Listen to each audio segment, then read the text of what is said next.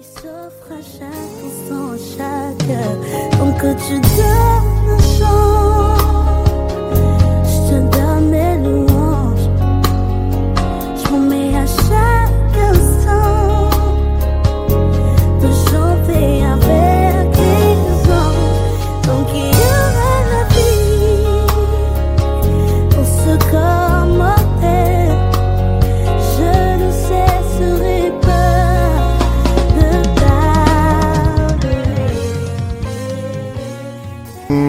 j'espère que tout le monde va bien. Ça fait un petit temps que on s'était plus parlé.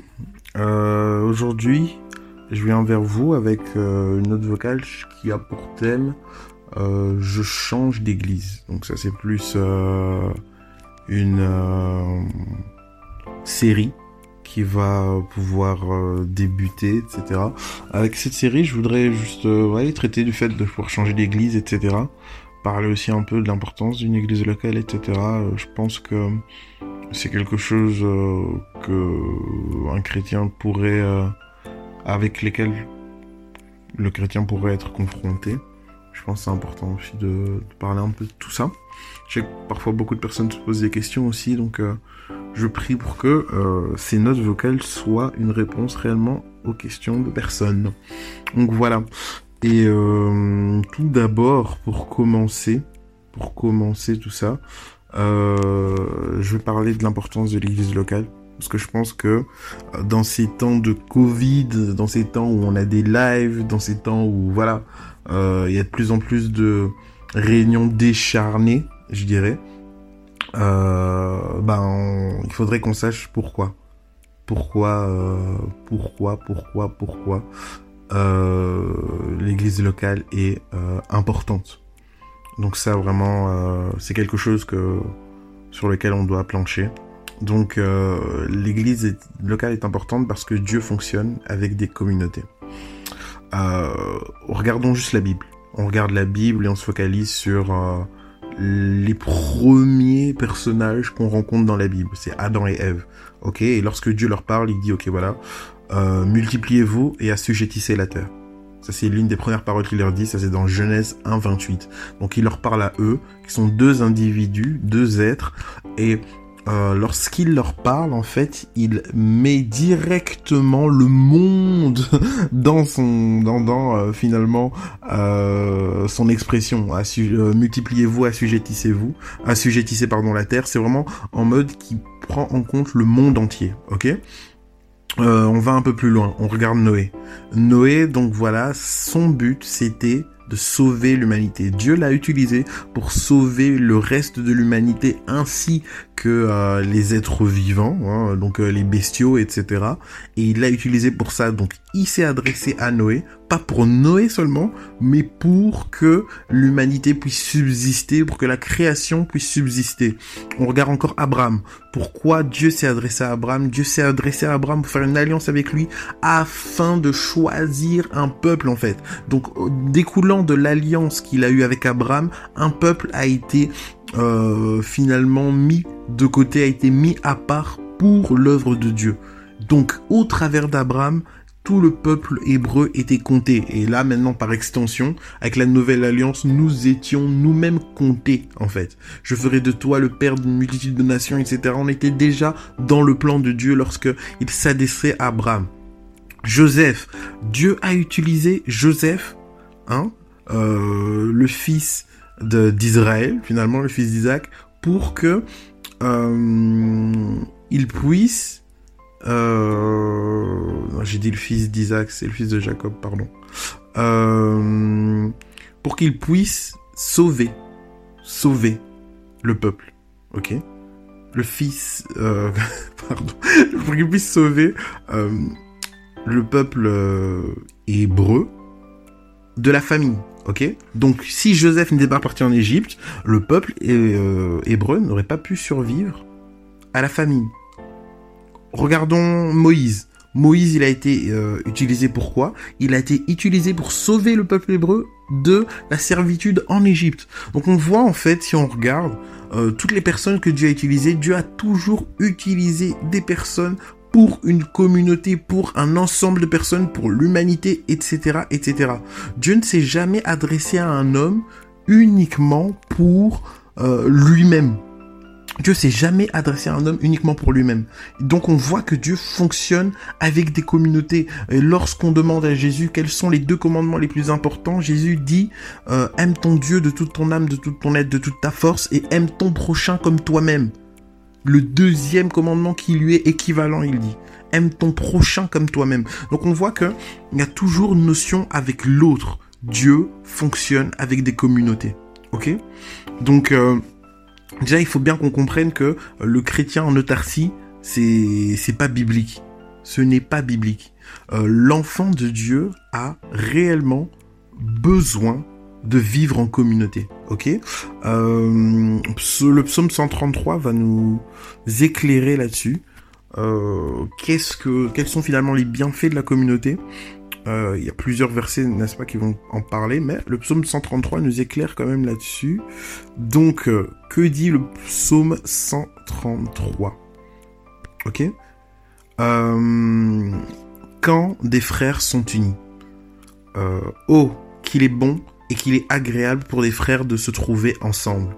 C'est comme l'huile parfumée, répandue sur la tête qui descend sur la barbe, la barbe d'Aaron, et coule jusqu'au bord de ses habits et comme la rosée qui descend de l'Hermont sur le mont de Sion. C'est là que l'Éternel accorde sa bénédiction et la vie pour toujours. Ok? Donc là, on voit euh, en psaume 133 qu'on nous parle encore des bienfaits de la communauté, qu'il est bon et doux et agréable aux frères de demeurer ensemble, que c'est là où, donc dans l'unité, là où les frères sont ensemble, que Dieu déverse sa bénédiction. Ok? Euh, Et si on regarde, on voit aussi que dans la parole de Dieu, que on est comparé, nous, euh, enfants de Dieu, à des brebis. Les brebis ne sont pas des animaux qui peuvent vivre seuls. Ce sont des animaux qui vivent en troupeau. Le fait que la Bible nous compare à des brebis, c'est à dessein. C'est pour que nous comprenions euh, quel est l'appel auquel nous sommes attachés. C'est pour que nous comprenions comment Dieu nous voit aussi. Ok?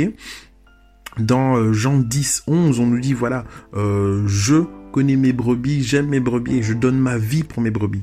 Là, c'est Jésus qui parle, ok? Et si on regarde dans le monde animal comment ça fonctionne, mais à chaque fois, le loup va essayer d'isoler une brebis euh, pour pouvoir la tuer, ok? On nous dit du diable dans Jean 10, 10 qui vient pour euh, tuer, voler et détruire. Et euh, le monde animal nous, nous, nous met vraiment en garde. Hein. On nous parle encore du diable dans 1 Pierre 5, 8 comme étant un lion rugissant cherchant qui va dévorer ok? Donc lorsque vous êtes refroidi euh, par rapport à votre assemblée, ne pensez pas que c'est juste, euh, voilà, juste euh, un effet de, une passade ou quoi, ou qu'est-ce Non, le diable quand il vient, il vient à dessein. Il a un projet et son projet c'est tuer, voler, détruire. Donc c'est pas juste un refroidissement. Il est là en train de t'isoler. Pourquoi il est en train de t'isoler? Parce que comme une brebis, lorsque tu marches en troupeau, tu es fort. Mais lorsque tu es seul, alors tu as sa merci. Et c'est vraiment ce qu'il va faire. Il va t'isoler. Tu vas plus avoir d'église locale. Tu seras là esselé. Tu seras plus protégé par les prières de tes frères, etc., etc. Tu seras déconnecté de l'assemblée. Et c'est à ce moment-là que euh, l'ennemi pourra calmement te dévorer. Vous voyez? Donc le, allez, Jésus nous dit à un moment donné, euh, la nature ne vous enseigne-t-elle pas? Et euh, il faut vraiment, euh, si je vous invite à regarder des documentaires, comment les lions chassent, etc. Parce qu'on nous, décrit le diable comme étant un lion rugissant, pour que nous comprenions aussi comment l'ennemi nous combat en fait. Donc voilà. c'est vraiment important de comprendre qu'un chrétien isolé est un chrétien en danger aussi t'es dans une communauté, ok, donc euh, là on a vu un premier point, ok, voilà, Dieu travaille dans les communautés, euh, le chrétien seul est en danger. Aussi, comment est-ce que tu vas exercer tes dons, tes talents sans communauté? Dans 1 Corinthiens 12, 7 à 11, on nous parle des dons spirituels, etc. Mais réfléchissons un peu. L'entière euh, majorité des dons spirituels sont pour les autres, ok? Comment est-ce que tu vas donner des prophéties à des personnes?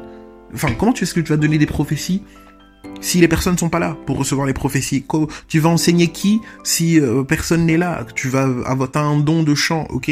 Tu vas chanter pour qui si personne t'écoute? Tu as un don de guérison, tu vas guérir qui si personne ne veut ou te donne la possibilité d'exercer ton don? Donc ton don, tes talents, ont un sens uniquement lorsque tu es dans une communauté, lorsque il y a des personnes qui peuvent en bénéficier. Les paroles de connaissance, les paroles de sagesse, ça ne peut que être pour des autres. C'est pas que, ça peut pas être pour toi. Ces dons-là, c'est pour les autres. Ok? Et sans communauté, tu peux pas tout simplement les exercer. Donc, tu peux pas donner euh, aux personnes qui en ont besoin. Ben, finalement, ces dons, ces talents euh, dont tu es pourvu. Ok? Donc, faut vraiment être conscient que euh, c'est quelque chose de d'important pour toi, ta croissance spirituelle, pour évoluer euh, dans ta foi, pour évoluer euh, au sein de tes ministères, tu as besoin d'une communauté. Ok? On va continuer de toute façon dans l'épisode prochain à mettre en évidence un peu pourquoi on a besoin, on a tant besoin d'une église locale. Donc que vraiment le Seigneur nous bénisse. Passons une excellente journée en Jésus-Christ. forgive.